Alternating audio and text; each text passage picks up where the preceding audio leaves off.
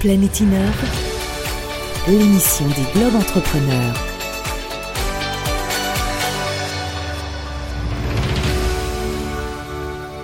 Bonjour, Planète Innov fait aussi sa rentrée et pour démarrer ce nouveau tour du monde de l'innovation, direction l'Allemagne pour cette première étape de la saison. Notre correspondant du jour, Thomas Speaker de la société Chipeo, nous attend sur place pour évoquer un pays très en pointe, mais pas vraiment partout. Nous verrons ça ensemble. Puis nous rejoindrons Florian Schnitzler de Business France pour un focus sur l'IFA, l'international Funk Ausstellung de Berlin, le salon mondial de la techno qui se tient chaque année au mois de septembre. Bienvenue dans Planète Innov. Bonjour Thomas Speaker. Oui, bonjour Bruno. Alors vous êtes directeur central Europe de Chipeo, une société spécialisée dans le domaine du transport qui propose à ses clients une transparence en temps réel à toutes les étapes d'une livraison. Vous êtes implanté en Allemagne depuis un peu plus d'un an, à Düsseldorf précisément. Donc vous connaissez bien le terrain. Euh, Thomas, quelle est la particularité majeure de l'Allemagne en termes d'innovation en comparaison par exemple avec la France? Oui, bah, bonjour à tout le monde. Donc effectivement, aujourd'hui, je pense que l'Allemagne est très différente de, de la France. Euh, je pense qu'il y a une culture d'innovation qui est très forte dans l'industrie. Euh, effectivement, on parle beaucoup de l'industrie 4.0, mais on voit aussi de l'autre côté peut-être peut-être un marché euh, du retail qui est moins moins avancé. Et d'une manière générale, je pense que en Allemagne, sur la culture d'innovation, on a encore un petit point de, de, retard sur l'acceptation de l'échec. C'est-à-dire quand on innove, quand on travaille sur l'innovation dans l'innovation, effectivement, il faut aussi accepter que certaines choses ne vont pas avancer comme prévu. Euh, il y aura peut-être euh, euh, des retards à accepter, et ça, c'est quelque chose qui est quand même un peu plus compliqué à accepter en Allemagne, où effectivement cette culture d'échec où on apprend, on avance aussi via un échec n'est pas encore très euh, très répandu. Est-ce que vous pensez que ça vient de la fameuse rigueur allemande euh, qui consiste à dire que tout doit être bien fait dans les temps, toujours comme il faut, et le fait est que l'innovation, ben, ça peut pas toujours être dans les temps, forcément, il y a beaucoup d'aléas. Tout à fait. Je pense que c'est un c'est un facteur. Donc effectivement très jeune déjà, les Allemands ils apprennent que il faut faire les choses euh, bien à 100% et les 99% ne devraient pas exister. Effectivement, c'est un concept qui est un peu compliqué euh, à appliquer euh, dans l'innovation. Je pense même un moteur, euh, l'échec de ne pas réussir certaines choses, mais apprendre en, en, acceptant l'échec. Ça fait pas forcément partie de la culture allemande. Et donc, effectivement, je pense là-dessus, on a encore un peu plus de, de mal à accepter cet échec et peut-être transférer l'échec en résultat euh, qui va peut-être venir un peu plus tard que prévu. Vous m'expliquiez là en début d'émission que le marché est fragmenté. Hein. Il y a des domaines comme l'industrie 4.0 qui est très innovante, le retail qui est en retard. On a le sentiment d'une fragmentation du niveau d'innovation en fonction des marchés. Oui, je pense euh, si on regarde aujourd'hui euh, l'Allemagne, donc c'est un pays qui est déjà très fragmenté. On a des pôles d'excellence euh, en ce qui concerne typiquement l'automobile, qui est peut-être un peu plus de, dans le sud de, de, pays, où là on parle effectivement de l'industrie 4.0, où on a beaucoup de d'initiatives de recherche aussi en partenariat avec les universités. Donc effectivement là on, on peut euh, trouver euh, des initiatives ou une culture qui beaucoup plus qui tourne beaucoup plus autour de l'innovation. Après aussi euh, l'Allemagne est donc très décentralisée, donc il y a d'autres lenders, d'autres villes qui sont un peu en retard où il y a peut-être aussi moins euh, une implantation forte de, de l'industrie.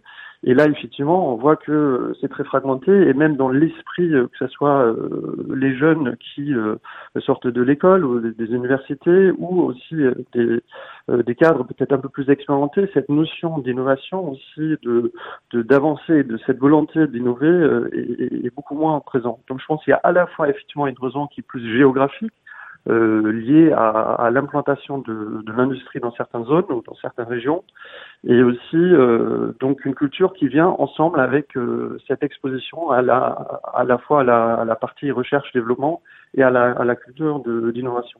Et si on prend l'exemple de Berlin ou de Munich, des grandes villes, est-ce que dans ces grandes villes l'innovation est moins fragmentée à proportion? Bah écoutez, c'est une excellente question. Aujourd'hui, on voit beaucoup de startups à Berlin. Euh, donc là, je pense qu'on peut comparer avec l'écosystème un, peu comme à Paris. Euh, on voit beaucoup de création d'entreprises. On voit aussi que les jeunes sont prêts à prendre plus de risques, à se jeter un petit peu dans ce bain euh, de start-up euh, tout de suite après l'école, même euh, pendant pendant l'école. Et ce qu'on constate aujourd'hui, c'est même dans ce, ce marché de, de, travail à Berlin, Euh, pour des sociétés comme nous, ça devient extrêmement difficile de recruter parce qu'effectivement, les jeunes, ils sont prêts à changer euh, d'une société vers une autre très rapidement parce qu'ils pensent que euh, peuvent avancer plus vite dans une dans une société par rapport à une autre. Si on prend Munich, une ville peut-être un peu plus, je veux pas dire ancienne, mais plus, comment dire, plus proche de, de l'industrie automobile, notamment avec BMW, aussi les centres de recherche de BMW à Munich, on a aussi euh, une culture euh, de start-up, mais qui est peut-être beaucoup plus euh, drivée, j'ai envie de dire, par cette notion grande entreprise. Donc, ce qu'on voit aussi beaucoup aujourd'hui en Allemagne, c'est ce qu'on appelle les corporate start-up, c'est-à-dire des grandes sociétés pour atterrir des jeunes employés, des, des, diplômés qui sortent de l'école, ils veulent proposer une culture de travail qui est proche d'un start-up, ils veulent aussi s'adapter à une volonté, euh, notamment des jeunes, mais je pense aussi des plus, plus expérimentés, euh, de travailler plus en autonomie, euh, d'avancer plus vite, peut-être aussi d'introduire un petit peu cette notion de l'échec, comme on en a parlé avant.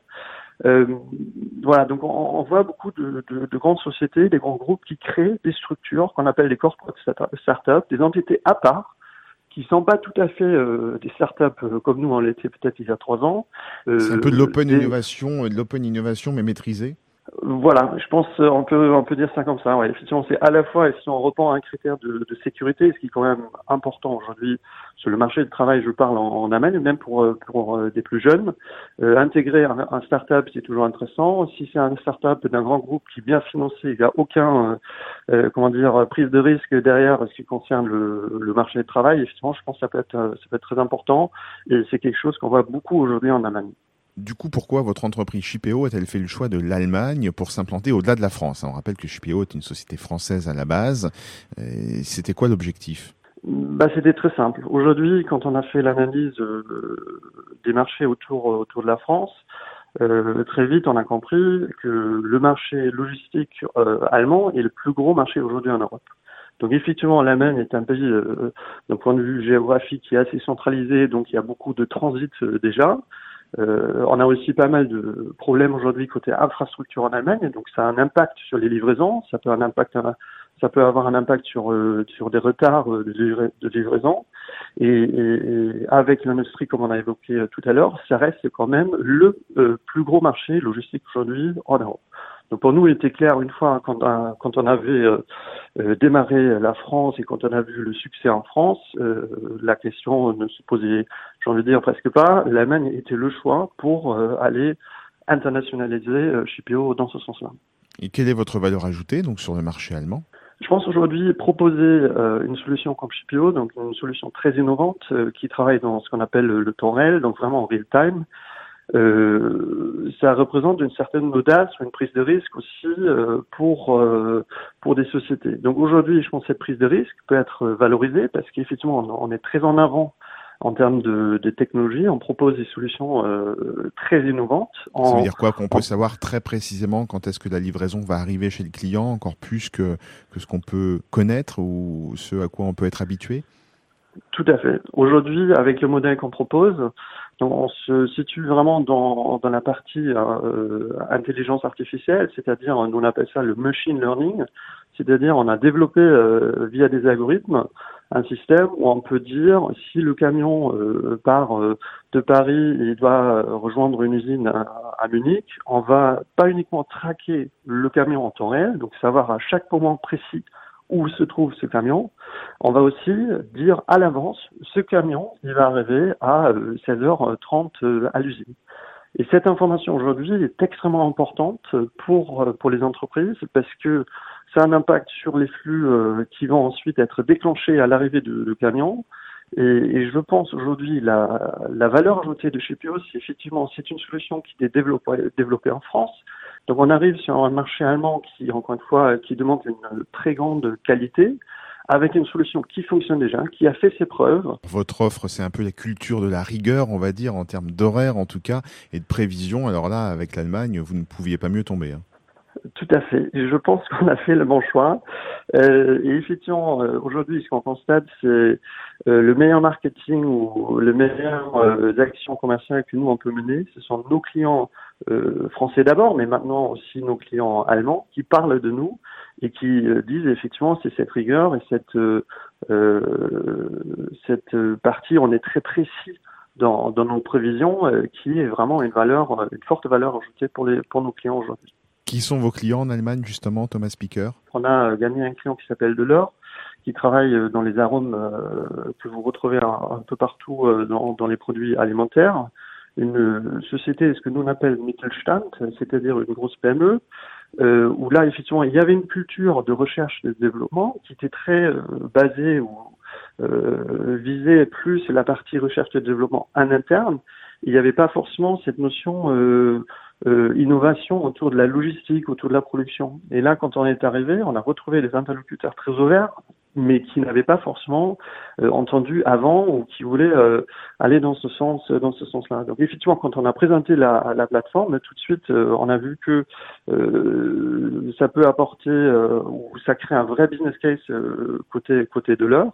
Et donc on est parti très rapidement dans une phase de test qui ensuite, maintenant terminée, on prépare le déploiement général sur tous les flux. Très bien, merci beaucoup Thomas Speaker en tout cas de nous avoir présenté eh bien Shipeo Allemagne. On rappelle que vous êtes le directeur euh, central Europe de Shipeo, une société implantée donc euh, à Düsseldorf depuis un peu plus d'un an. Merci beaucoup pour votre éclairage et votre témoignage euh, sur l'innovation outre-Rhin. Merci Thomas. Merci à vous, au revoir. Et nous poursuivons notre voyage en Allemagne. Le coup de fil à Business France. Bonjour Florian Schnitzler. Bonjour Bruno.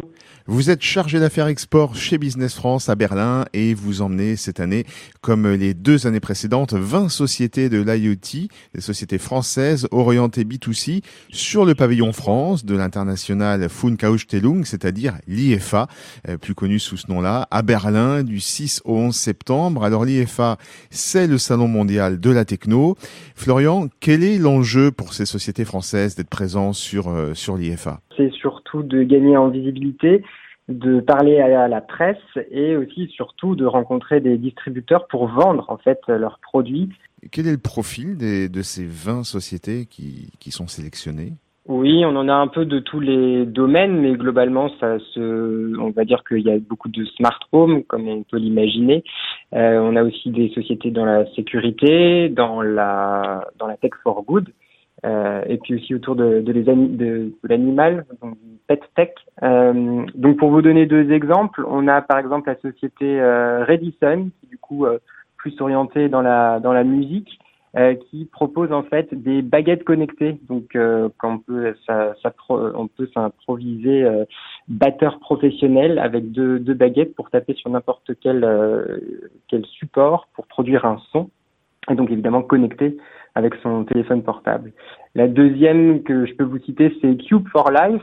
Euh, donc c'est un cube, un, un, gros dé qui vous permettra de jouer avec euh, vos amis. Donc c'est un jeu connecté avec votre téléphone portable, etc. Donc de façon euh, ludique, connectée pour sortir parfois un petit peu des, des monopolies traditionnels. Quel est le type d'accompagnement de, de Business France sur le salon pour ces entreprises françaises? Alors on est surtout sur une partie de networking et de sensibilisation d'acheteurs. Sur la partie networking, le jour avant l'IFA, on organise un démodé. Là, cette année, ce sera la deuxième année qu'on organise cela au niveau des Galeries Lafayette de Berlin, euh, où on va pouvoir donner la possibilité à certaines sociétés de la délégation de venir se, se présenter, donc faire des, des petits pitchs pour qu'ils puissent confronter leurs euh, leurs produits avec le consommateur final, puisque comme on est sur un salon euh, B2C et c'est quand même le, consommateur qui, in fine, achètera euh, les, les, objets connectés, il faut bien pouvoir les, les confronter à leur, avis. Donc, on leur donne cette possibilité-là. Et puis, la deuxième chose, comme je le, mentionnais, c'était euh, la sensibilisation acheteur. Donc, via nos réseaux, euh, en Italie, en Angleterre, au Japon et en Allemagne, c'est le victorat le plus représenté actuellement sur l'IFA. On euh, invite nos contacts privilégiés euh, acheteurs, donc issus de, de grands distributeurs, pour qu'ils puissent venir à la rencontre des sociétés françaises et faire un petit peu leur marché. Une petite anecdote de, de succès de cette opération à souvenir sur les éditions précédentes euh, J'en ai deux. Je me souviens par exemple l'année dernière que la société Luni avait, grâce aux, aux sensibilisations acheteurs, pu euh, pouvoir rencontrer la, le grand distributeur euh, MediaMarkt et donc avait pu commencer à, a commencé les échanges pour être distribué via ce, ce, ce distributeur allemand, qui est déjà pas facile à, à contacter et, et, à intéresser. Et puis la société Camtoy, qui faisait une une caméra pour les animaux, donc pour pouvoir suivre son, son, animal quand on est loin de chez soi et de lui donner à manger, euh, qui lui avait participé sur le salon IFA. Il y a une chaîne qui s'appelle Startup TV qui, faisait, organisait un concours pendant toute la durée du salon où ils interviewaient toutes les startups et elle a été, euh, elle a été la lauréate en fait de, leur Startup TV euh, Challenge de l'année dernière sur, sur, le salon. Florian Schnitzler, comment faire pour s'inscrire pour l'année prochaine? On va sur le site de Business France, j'imagine, si on est une société française candidate à, à l'IFA. Oui, tout à fait. On se rapproche surtout du responsable du projet euh, à Paris qui s'appelle Maxime Sabaek, qui centralise effectivement toutes les, toutes les candidatures. Et ce sera comme l'année dernière avec euh, un concours, avec un jury qui choisira les, prochains 20 pépites de l'IFA 2020. Merci beaucoup Florian Schnitzler pour euh, ce coup de projecteur sur cette opération de Business France avec 20 sociétés françaises qui auront la chance d'aller sur le pavillon France de l'IFA.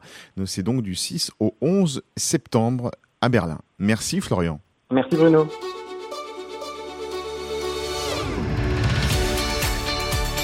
C'était Planète Innove, l'émission des Globes Entrepreneurs.